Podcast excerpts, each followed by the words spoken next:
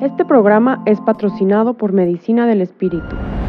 www.medicinadelespíritu.com Bufo Alvarius.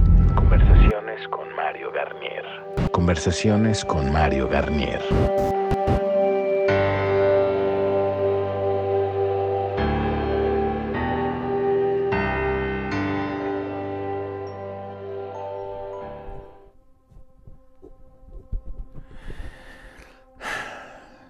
Para Medicina Sagrada CDMX, un podcast más y contento una vez más de eh, estar eh, grabando. Eh, como recuerden, como recordarán, cada vez que nosotros grabamos un podcast es cuando yo encuentro a alguien que creo que tiene algo positivo y valioso para compartir con la comunidad. Y el día de hoy tengo a una persona que definitivamente creo que es un activista que ha estado haciendo trabajo serio eh, y nos hemos encontrado un par de veces, eh, pero sobre todo escribió un artículo que es el que va a llevar la voz cantante del podcast del día de hoy y conmigo está Pierre Giuseppe Coppe o Cop. Bienvenido Pierre. Hola Mario, oye pues muchísimas gracias, creo que creo que desde esas ocasiones que nos hemos conocido, pues también este es total, de total admiración tu trabajo. Creo que este pues llevar la voz eh, y la protección pues de la de toda la ciencia que involucra el, el bufo alvarius o incilius alvarius, creo que pues es algo pues que es una bandera que sobre todo aquí en México se tiene que llevar de alguna manera u otra y creo que pues no nos podemos dejar llevar, no podemos dejar perder esta gran medicina pues por toda la por todo el oleaje de desinformación pues que se ha estado desencadenando no tú sabes todo todo este amarillismo toda esta ola de, de, que ahora la información es marketing no entonces lo más impresionante lo más sanguinario es lo que va a vender. Entonces este pues justamente escribí este artículo Mario para la dosis.org pues por lo que acaba de pasar respecto al caso de Nacho Vidal creo que para mí fue muy preocupante que de repente todos los medios se le fueran encima al, a la secreción de sapo y pues obviamente como te digo, ¿no? Como aquí hay una cuestión de querer vender la información, pues se nos fue amarillizando todo, ¿no? Me gustaría poner un poquito en contexto lo que estás diciendo para... Porque digo, habrá personas que no estén muy enteradas del caso. Creo que no todos los que somos eh, como aficionados a, la información que está alrededor del bufo alvarius lo sabemos, pero para quienes no, voy a ponerlo un poquito en contexto.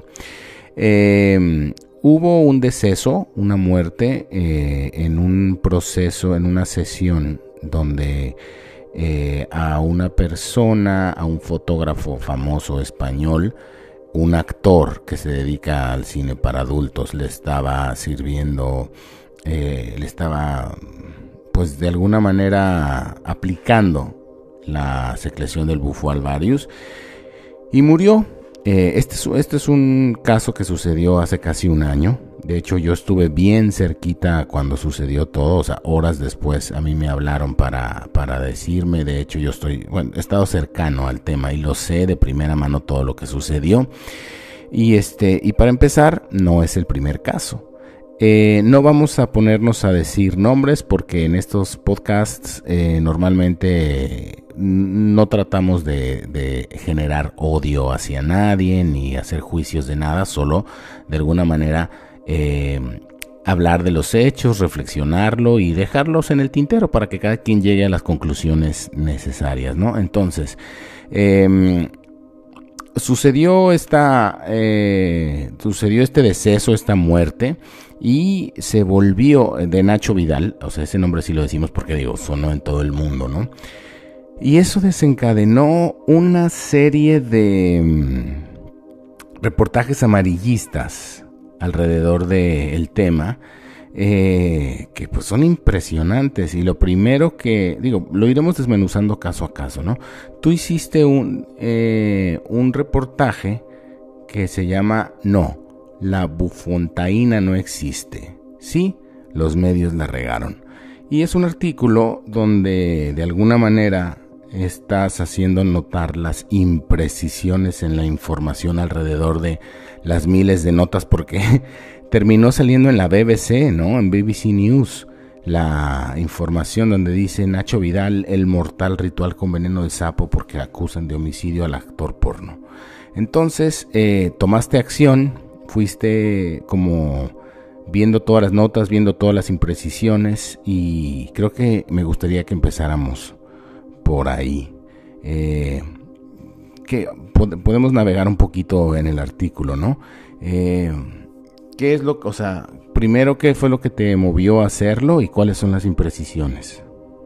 Pues lo que me movió a hacerlo sobre todo es que pues, ya llevo algunos años aquí en el ámbito enteogénico, en el ámbito psicodélico, y pues yo veo cómo esto, que ser propensos a esta, esta a estas situaciones es sencillo, ¿no? Entonces yo creo que también mucho como activistas, pues también tenemos mucho la tarea pues de no quedarnos pasivos viendo cómo se desencadena toda esta ola de desinformación. Creo que es muy valioso pues la acción, hacer algo al respecto y pues en preocupación a que esta, a esta gran sustancia se siga yendo a un camino oscuro en el cual tal vez pueda ser regulada con prohibición, ya sabemos todas estas leyes eh, pues que no nos funcionan, pues decidí hacer este artículo eh, aclarando e indagué eh, más de 10 artículos periodísticos diferentes, desde periódicos eh, poco conocidos hasta la misma BBC. Es impresionante cómo se nota que un periodista le copió al otro y al otro y al otro.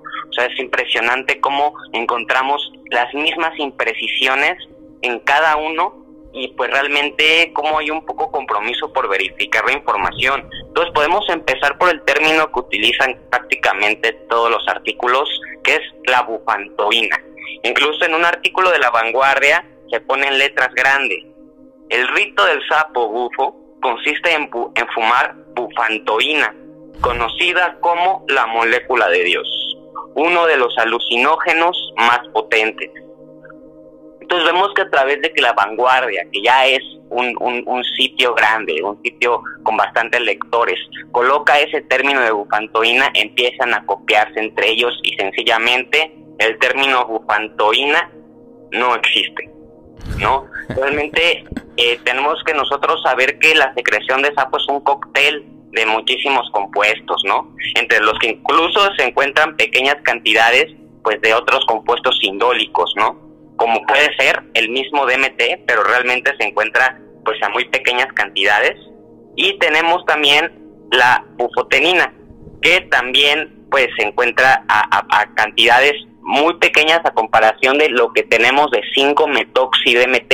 Y es muy importante hacer esta diferenciación, Mario, que realmente pues eh, el, la sustancia más prominente que los sapos producen a través de sus, de sus glándulas parotoides, pues es el 5-metoxi-DMT. Seguramente se quisieron referir a la bufotenina, que sí, la bufotenina sí existe. Claro. Es el, es el 5-hidroxi-DMT. En lugar de tener un metilo, o sea, en lugar de tener metoxi, tenemos hidroxi en el quinto anillo de carbono de la molécula.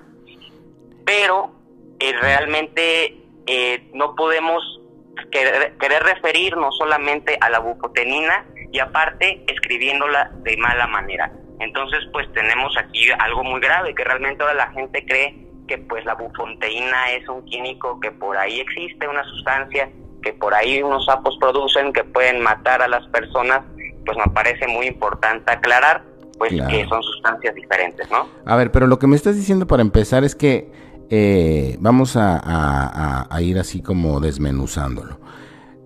un, periodista leyó mal eh, que en la secreción del bufo había bufotenina. Se equivocó, lo malescribió o inventó este término que se llama bufantoína. Y entonces eh, cientos de reporteros y medios empezaron a copiarlo mal y este y se diseminó eh, una noticia que incluso tiene un término de una sustancia que ni siquiera existe, ¿no? y lo eh, tenemos por todo el mundo, por todos los medios de habla hispana. Sí, y es tremendo porque, como dices tú, aquí lo único que se evidencia es como los medios de comunicación buscando una noticia, porque bueno, suena jugoso, imagínate lo morboso que puede ser para las personas leer que un rito mortal donde, donde le sacan el veneno a un sapo y, o sea, como que salido de contexto, esto puede resultar una noticia amarillista morbosa y termina siendo como un plato jugoso para todas las, las, noticias que al final lo que están buscando es views o lo que están buscando es que, que la gente de alguna manera le haga los clics en los links, ¿no?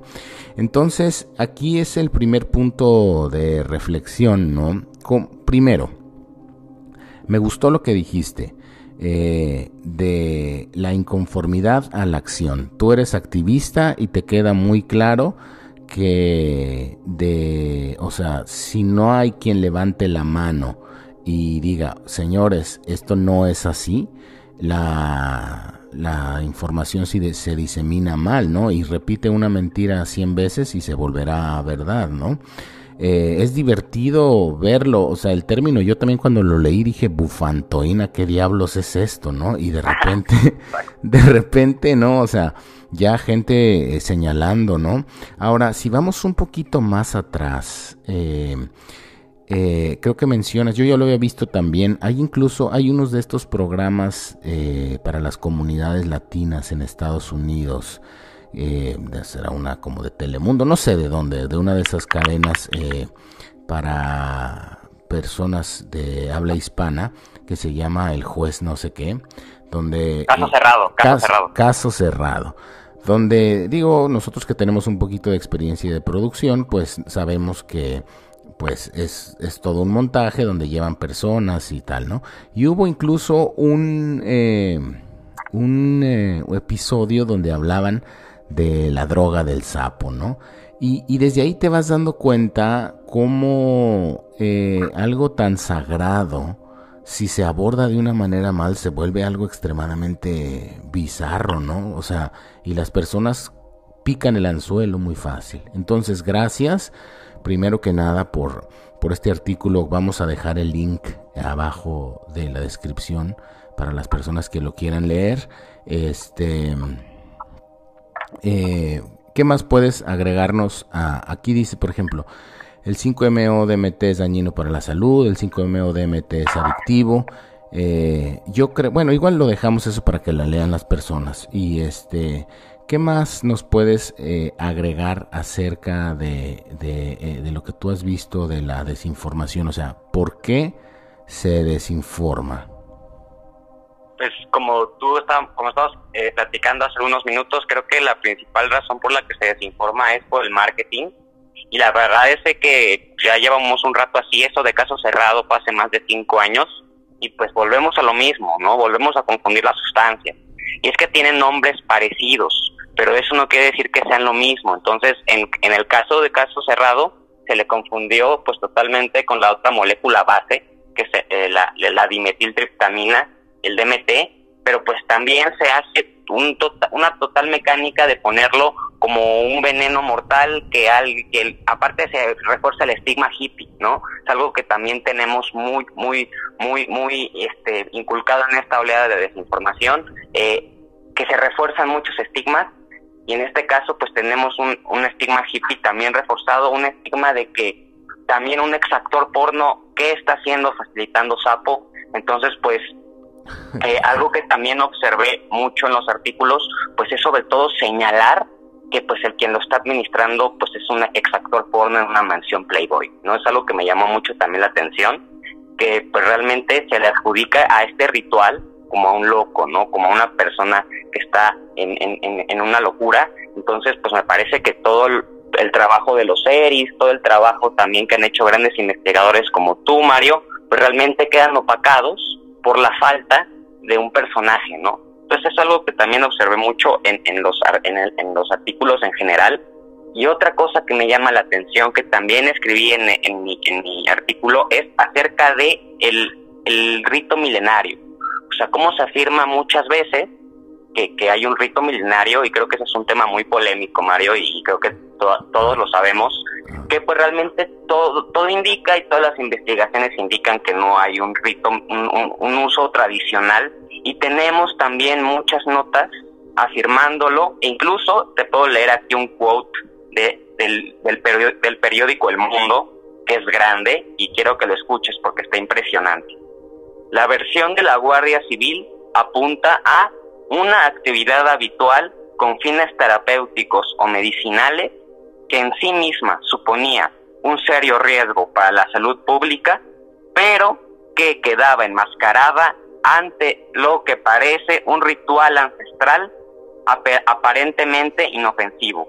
Un ritual además que captaba a personas fuertemente sugestionadas bajo el especial, bajo el especial estado de vulnerabilidad o necesidad de sanar determinadas dolencias o adicciones.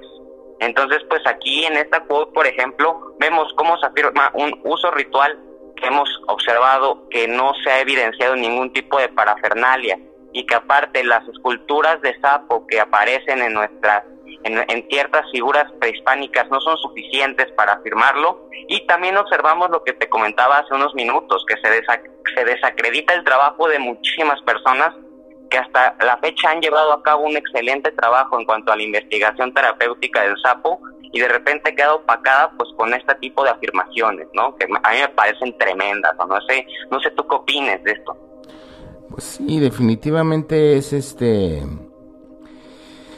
es un reflejo también de lo que de, lo en lo que están los medios de comunicación, ¿no? Eh, ahorita tocaste muchos temas y me gustaría irme de uno por uno, pero bueno, voy a entrarle con este con este que me estás diciendo. Eh, es en definitiva, yo al principio decía, existe un plan malévolo para para bloquear esto, o tal vez son las farmacéuticas, o tal vez son los Illuminati, o tal vez y tal vez y tal vez, ¿no? Y pero con el tiempo me fui dando cuenta que ni los Illuminati ni las farmacéuticas, es la ignorancia de las personas lo que, o, la, eh, la falta, es eh, la falta de apertura mental, ¿no? Ahora, también vamos a decir, eh, sí tiene un potencial terapéutico altísimo, ¿no? La sustancia, claro que lo tiene, pero dentro del contexto adecuado. Ahora, muertes ha habido, claro que ha habido muertes, y me gustaría que entráramos en ese tema. Es más, bueno, voy a cerrar el punto de lo que me dices y luego entramos en ese tema. Em, eh, definitivamente la desinformación que a la que está sujeta la molécula eh, eh, hace un daño terrible, pero no, o sea, a, las personas, porque se cierra la posibilidad de que ellos accedan a, un tratamiento que tendrá que ser ordenado, que tampoco estoy diciendo que sea lo mejor del mundo darlo en una, eh, como dices tú, en una mansión Playboy, pero yo estuve cerca del caso, porque yo no sé qué pasa, pero indudablemente termino yo en medio de, las cosas. Yo he estado hablando con Nacho. Él ni siquiera está en la, o sea, él no está en la cárcel, él no está ni siquiera en arresto domiciliario. O sea, muchas de las cosas que están poniendo ahí no son reales, ¿no? Y que como le sucedió a él, le pudo suceder a cualquier persona. Y esto es un warning para, para también, o sea, a todas estas personas que se sienten de alguna manera eh, llamadas, reciben la medicina y dicen, ah, yo me voy a hacer chamán y tal, ¿no? Señores, también existe la posibilidad de que muera alguien, no en su, en el regazo, en su regazo o en su patio, ¿no? Eh, no, las personas no mueren por la sustancia. O sea, eso es alguna cosa que tenemos que como también dejar muy claro, o sea, los casos de las muertes que han estado relacionadas no son por la toxicidad de la sustancia. Son, es muy sencillo. Eh, por ejemplo, si una persona, que es lo que pasaba con este, con este fotógrafo, si una persona tiene una condición de cardíaca, de, debilidad, si su corazón está eh, débil y tú lo sometes a una experiencia donde por la adrenalina se asusta y empieza a bombear más de lo que necesita, pues se va a morir, se va, le va a tener un, va a tener un fallo cardíaco y va a morir. Pero ¿de qué murió?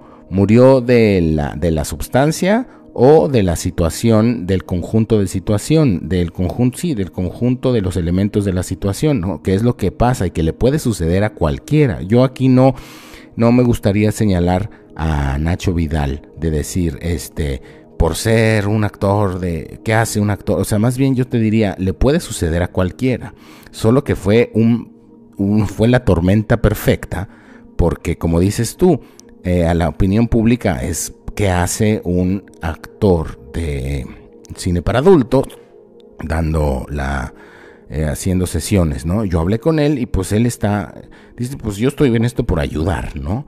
Ahora, aquí nos deja una gran lección para todos. O sea, le, pues le pasó a él, le ha pasado a Octavio Rettig, le ha pasado, y eso es pues, del dominio público, eh, y bueno, es una, es una cosa que puede suceder. Le puede, y existen protocolos, por ejemplo, eh, en, si un doctor se le muere un paciente en el, en el quirófano, pues existen protocolos, pero para esto no existe ningún protocolo, ¿no? O sea, esto es algo que pues es nuevo y, y, que también pues tiene, tienes ese riesgo, ¿no? No de la sustancia, pero sí de las personas. Si la persona miente y dice, eh, no te dice que está tomando eh, algún antidepresivo que tenga inhibidores de la monoaminoxidasa, pues probablemente se le va a proponer un, digo, se le va a propiciar un, síndrome serotoninérgico, ¿no? Entonces, eh, ¿qué, ¿qué, más nos puedes abundar en este tema tú? Pues creo que es, tienes mucha razón y justamente lo dijiste, esto es algo nuevo, ¿no?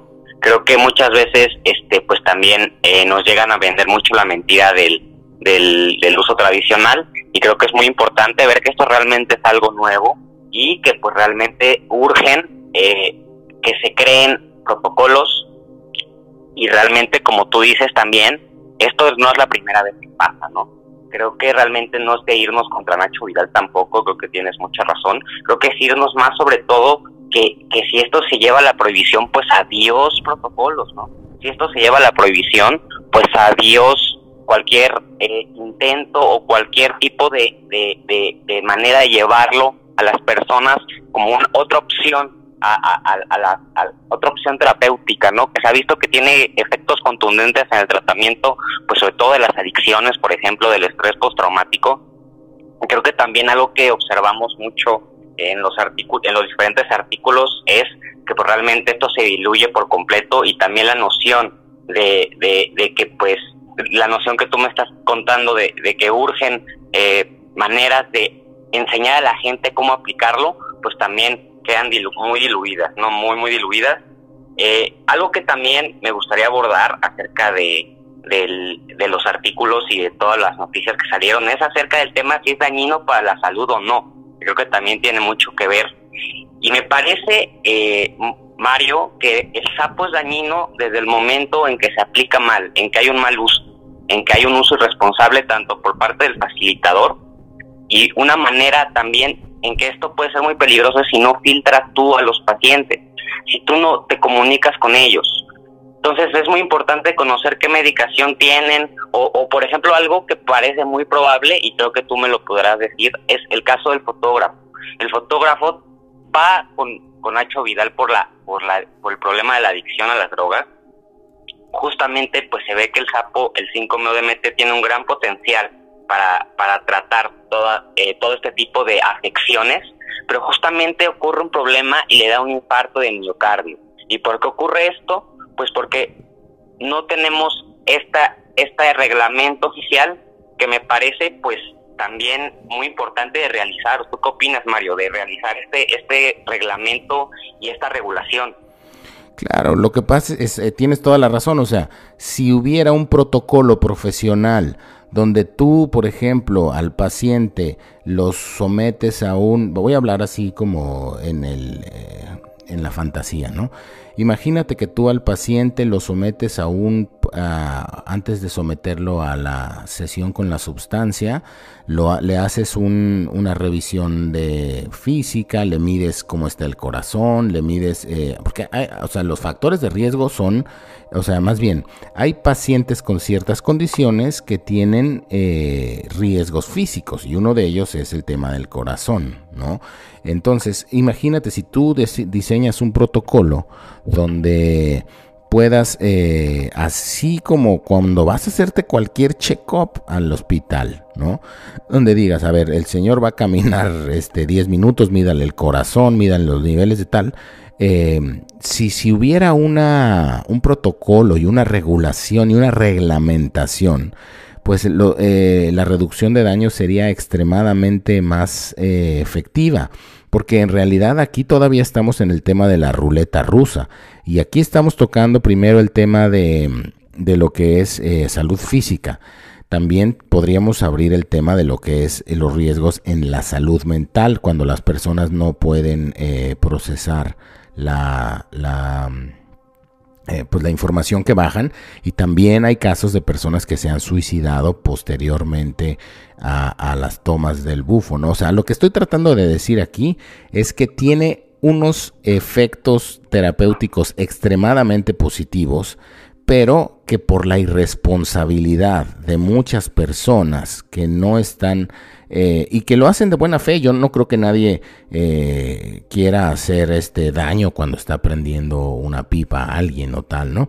Eh, digo, cada quien tendrá sus motivos, pero debido a que no existe una, regulación, un protocolo, entonces pues es donde se torna un poco gris la cosa y es donde están los, puntos de quiebra. Ahora, como dices tú, de repente sucede un evento como este y entonces toda la comunidad se ve afectada, ¿no? Y, todas las personas que de alguna manera eh, estaban en un 50% de, oye, me interesa, tal, cuando cae una nota con desinformación, una situación como esta, pues obviamente que se, se, daña la imagen, el trabajo, ¿no? Y claro, creo que es muy importante aclarar que no es inocuo, definitivamente el 5-MeO DMT no es inocuo, pero creo que se trata de también tomar matices, ¿no? Irnos por el medio, creo que es algo que esta sustancia me enseñó mucho, que es irte, verte por el medio, vete por los grises, ve lo bueno y ve lo malo al mismo tiempo en un, en un balance positivo, y creo que pues realmente ni es inocuo, o sea, no, no es santo, como muchos creen, pero tampoco es un veneno, ¿no? Como está siendo pintado. Creo que también eh, yo veo como un, una, una, una tarea, un objetivo muy importante para mí. Y en general que yo propongo para la comunidad es llevar a un matiz a estas sustancias, porque también algo que estoy viendo mucho, Mario, es que se están santificando y que se están poniendo como sustancias que no te pueden hacer daño, cuando vemos absolutamente que pueden hacer daño, pero que hagan daño, eso no quiere decir que todo su potencial se vea diluido al contrario, lo hace una sustancia más, como todo en el universo, ¿no? Que tiene su, su cara con luz y su cara con oscuridad. Y bueno, creo que el 5-MeO-DMT no se salva de la dualidad. Y creo que es muy importante, pues también eh, hablar de que no solamente periódicos eh, hablaron del 5-MeO-DMT, también la televisión abierta en España, las noticias, pues eh, surgió el tema y a mí me llama mucho la atención un noticiero nocturno español que clama eh, de esta manera eh, exactamente. Un doctor dice, es muy dañino para la salud ya que es un alucinógeno y este fríe las neuronas del cerebro. Y aquí, ok, ok, ok, aquí estamos yendo a otro grado de desinformación. Porque, ok, vamos, vamos por partes. O sea, primero es aclarar que tiene potenciales benéficos, pero también maléficos dependiendo de cómo se de cómo se aplique, ¿no? Y de, y de qué protocolo se siga. Pero creo que ya empezar a afirmar, incluso en televisión abierta, que el 5 que el 5-meo DMT fríe las neuronas, aparte por ser un alucinógeno, como que me da un flashback ochentero, no sé a ti, pero pues a mí se me hace que ya es un, una calidad de información pues bastante grave eh, fuera de, de el 5-DMT en un buen uso, pues creo que creo que pues no es para nada dañino Y pues aparte cabe aclarar también que pues realmente se encuentra en, de manera endógena, pues incluso en nuestra sangre, en la orina, en nuestro, en nuestro líquido cefalorraquídeo. Y pues esto no quiere decir que es inocuo, pero quiere decir que realmente es una sustancia cercana, que se parece mucho a la serotonina, es algo que producimos naturalmente. Y pues me parece que también, o no sé tú qué opines, Mario, en los medios se pinta mucho como que es un veneno y se borra toda esta parte de, de, su verdadera de su verdadera propiedad farmacológica o no sé tú qué opinas. Sí, yo creo que al final tocaste el punto medular. Las sustancias solo son. Las sustancias son herramientas. Yo siempre lo digo. Un bisturí en las manos de un doctor puede salvar tu vida, pero en las manos de un asesino serial puede ser este quitarte la vida, ¿no? Y puede ser una herramienta hasta de tortura. Entonces, me gusta mucho lo que estás diciendo. Eh, tenemos que quitarle, eh, quitarnos este fanatismo, esta esta iglesia que de repente se genera alrededor de los rituales y decir esto es lo máximo. No, pues, señores, eh, es, es, algo poderoso, es algo que, que tiene eh, unas dimensiones, eh, porque para mí es tecnología, es biotecnología, que no. Pero ¿qué vamos a hacer con, con esa tecnología? La vamos a usar responsable o irresponsablemente, de ahí dependen los resultados, ¿no? Entonces, me parece eh, muy bien esto que deja sobre la mesa, que es, eh, es una dualidad, ¿no? Y al final lo que hagas tú con ella a través de los protocolos te dará los resultados, ¿no? Entonces, eh, yo creo que de alguna manera esta, este artículo que haces yo lo celebro, te lo digo porque eres alguien que ha levantado la voz. Yo creo que a todos nos incomodó eh, leer eso, ¿no? Pero yo lo he leído tantas veces que ya no sé ni qué hacer, ¿no? Ahora, tú cuando tocas la bola, por ejemplo, sueltas este artículo y me mueves a mí que tenemos aquí en la comunidad y entonces yo replico la información que tú estás dando en el artículo y así es como tenemos que funcionar como comunidad, ¿no? Si alguno de los otros compañeros que, que informan sobre el bufo alvarius o lo que sea le mueve tu artículo más esta entrevista de tu artículo, entonces así vamos a empezar a hacer un activismo de información ¿no? No de descalificación, no se trata de decir eh, los periódicos, los noticieros son una basura, los periódicos no, pero simplemente sí que alguien levante la voz y el hecho de que hayas levantado la voz me inspiró para llamarte por teléfono y decir, órale, vamos a, vamos a hacer eco de ese artículo, ¿no? Y ojalá y las personas que escuchan los podcasts hagan eco de este podcast y del artículo y que vayamos, eh, pues de alguna manera, dejando la pasividad, ¿no? Eh, eh, es, es, este, como que caemos en, luego en, en, este tema de decir, sí, todo es perfecto. Pues sí, todo es perfecto, pero pues también hay que levantar la voz y celebro de verdad. Voy a pasar a otro punto. Aquí, este, ¿cuáles tú crees que sean las acciones para evitar la prohibición? porque todo se desenrolla, por ejemplo, voy a hablarte de un tema este así muy rápido, la hija de, de un político en no sé si los setentas, Arthur Link, eh, eh, un político de Estados Unidos. Eh, toma LSD y se supone que salta por la ventana y entonces prohíben el LSD, ¿no? un caso como este puede ser la ventana para la prohibición ¿no? Entonces, ¿cuáles tú crees que serían acciones concretas para evitar la prohibición? Porque esta sustancia no es ilegal en México, no está regulada. ¿Qué acciones? Claro. Pues para empezar, me gustaría aclarar que, realmente el 5-MeO-DMT no está en la, Ley General de Salud de nuestro país. Entonces, pues me parece muy valiosa tu pregunta, ¿cómo evitar que se vaya para ese listado, no? ¿Cómo evitar que se vaya para toda esa lista que nos tiene prohibidas los, todos los psicodélicos desde el Congreso de Viena en los 70. Entonces, pues para mí sobre todo es alzando la voz y no ocultándolo. lo que ocultamos y lo que queremos esconder pues no es nada bueno, ¿no? Y me parece que el sapo no merece ser escondido, merece ser bien llevado, de una manera bien llevada a cabo, pero merece que sea escuchada y merece el, que el 5-MeO-DMT y el bufo alvarius sean escuchados a través de la sociedad me parece que no podemos encapsularnos solamente en el ambiente académico.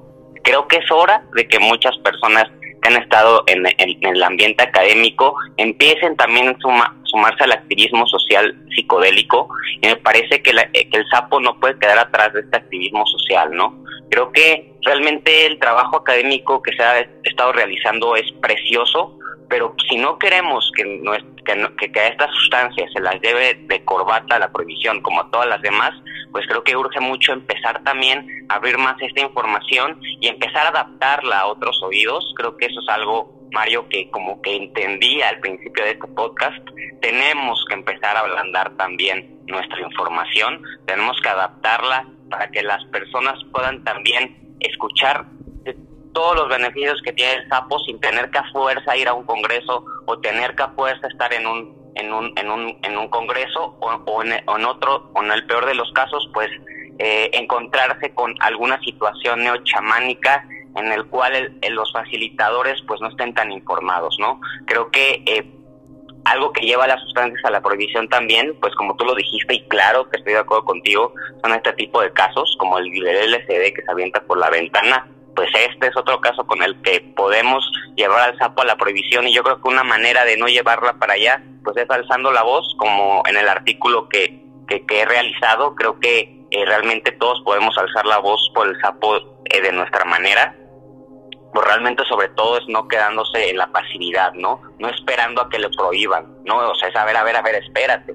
Y el sapo realmente puede ser mal usado, ok, tienes toda la razón y puede matar, ok, pero espérate, también aplicas a la otra cara de la moneda, que es lo que estamos diciendo, y también ser lúcidos con esto, o sea, ser muy lúcidos y cuando nosotros estemos hablando del sapo, verificar nuestra información.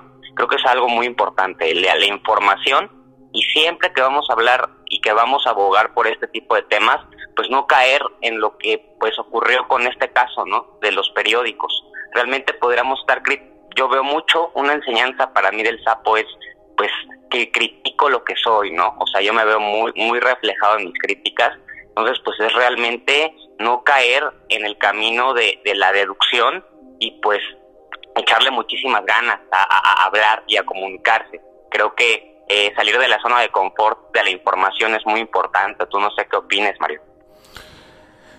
Pues sí, definitivamente eh, pues checar fuentes, levantar la voz, eh, es, es, este, y, otro, y otra cosa que, es muy importante, eh, no es un asunto de proselitismo, ¿no? O sea, si yo quiero que las personas vivan la experiencia, no tengo que andar haciendo promoción. Si yo soy responsable conmigo, cambio mi vida, eh, soy una persona transformada y decente después de mi cruce con la sustancia, entonces las personas me van a preguntar y entonces la manera de regresarle al bufo el servicio que nos hace o de promoción es siendo una mejor persona. Al final siendo congruentes con lo que uno aprende, porque hay una frase que me gusta mucho, que una vez me llegó, que dice, eh, la comprensión de los conceptos no garantiza la aplicación de los mismos.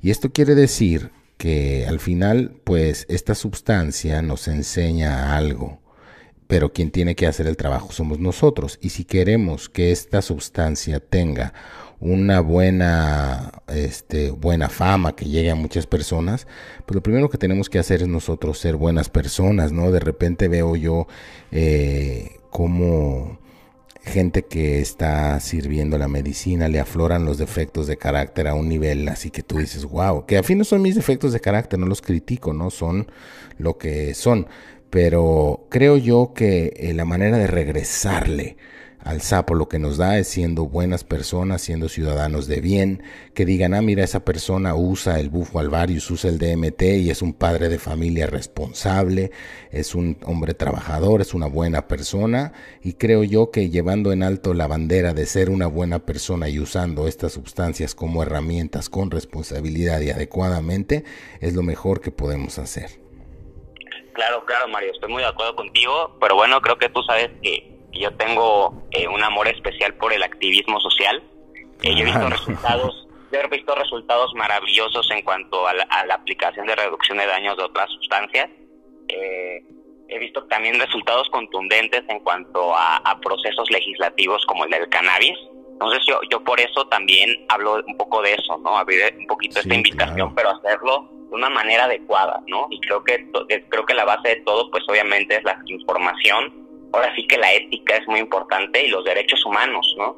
Y, creo que no se nos tienen que ir de, la mano el, eje ético, ¿no? Y creo que es algo de lo que también hablamos mucho este podcast y pues que es realmente algo que, que, es muy importante con, con, el, con el sapo y que es algo que refleja que, que realmente es una medicina nueva que merece mucho más estudio. No hemos acabado, creo que creo que vamos empezando, creo que vamos a, creo que estamos todavía en pañales, pero eso quiere decir que, que, podemos darle un buen comienzo. Tú no, no, tú no sé qué opinas, Mario, acerca de eso, de que estamos en pañales en cuanto a toda esta investigación del bufo.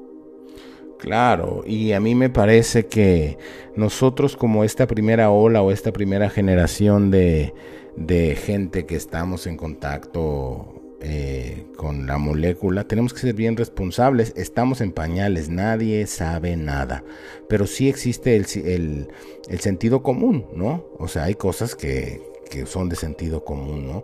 La comunidad científica poco a poco irá desvelando los misterios que rodean a la molécula, al sapo y todo eso, ¿no? Siempre y cuando no haya prohibición.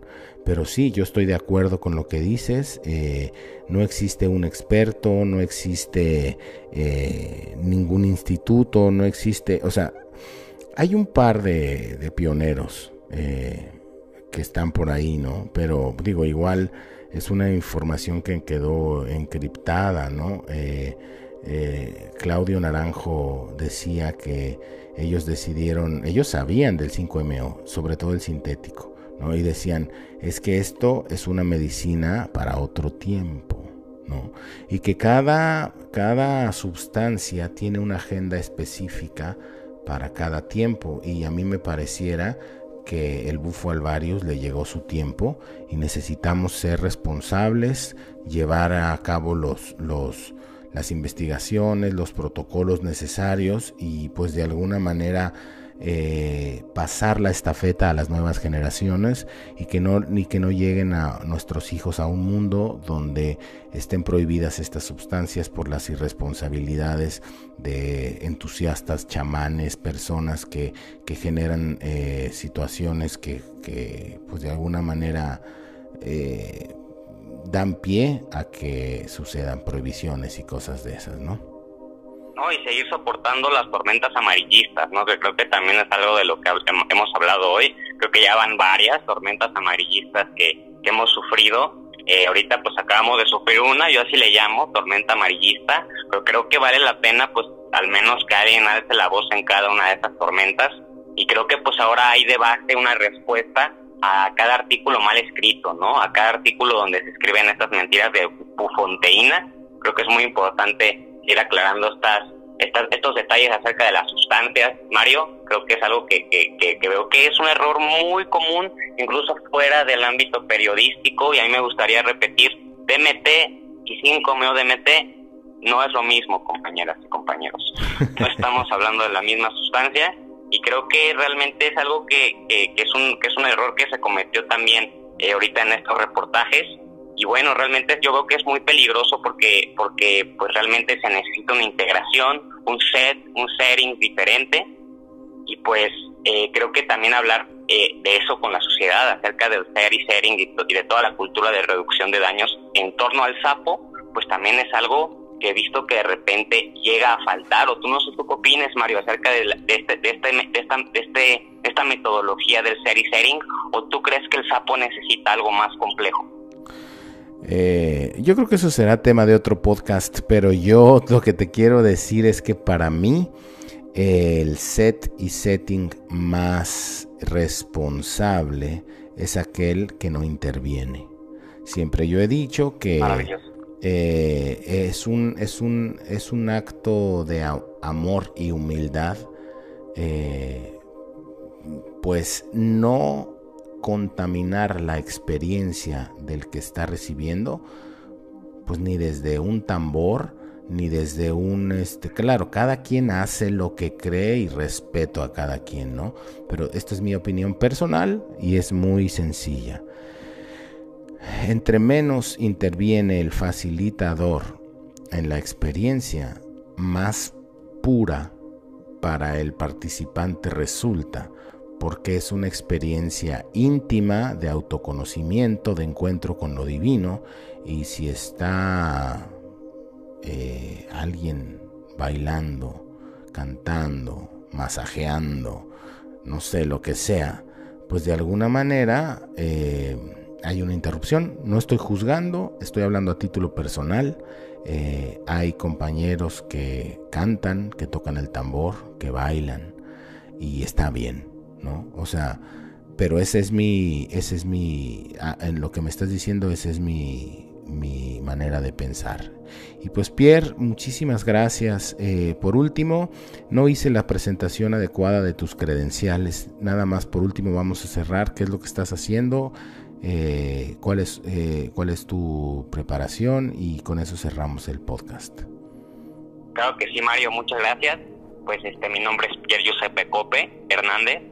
Eh, yo soy activista de Movimiento Canábico Mexicano y de, formo parte de varias, varias sociedades psicodélicas en México, siempre en pro a la promoción del uso responsable, al, siempre en pro al, a la promoción de, la, de la verificación de la información. Creo que hago un llamado mucho a, verificar la información con la cual informamos, con la cual siempre verificar con qué, estamos leyendo y eh, me gustaría pues también invitar a todos pues, este 20 de septiembre a, a, unirse a las celebraciones de la Marcha Mundial por la Despenalización de la Psilocibina se viene un gran, un, gran evento y creo que eh, México, como tú lo dijiste, Mario, está a la, a la puerta de, de toda esta nueva ola terapéutica psicodélica.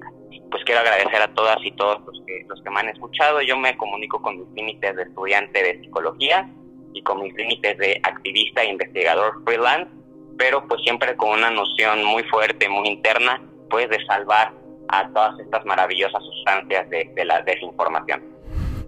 Pierre, maravilloso, muchísimas gracias, gracias por compartir para Medicina Sagrada CDMX, un podcast más. Muchas gracias Mario, muchas gracias de corazón. Este programa es patrocinado por Medicina del Espíritu, www.medicinadelespíritu.com. Bufo Alvarius, conversaciones con Mario Garnier.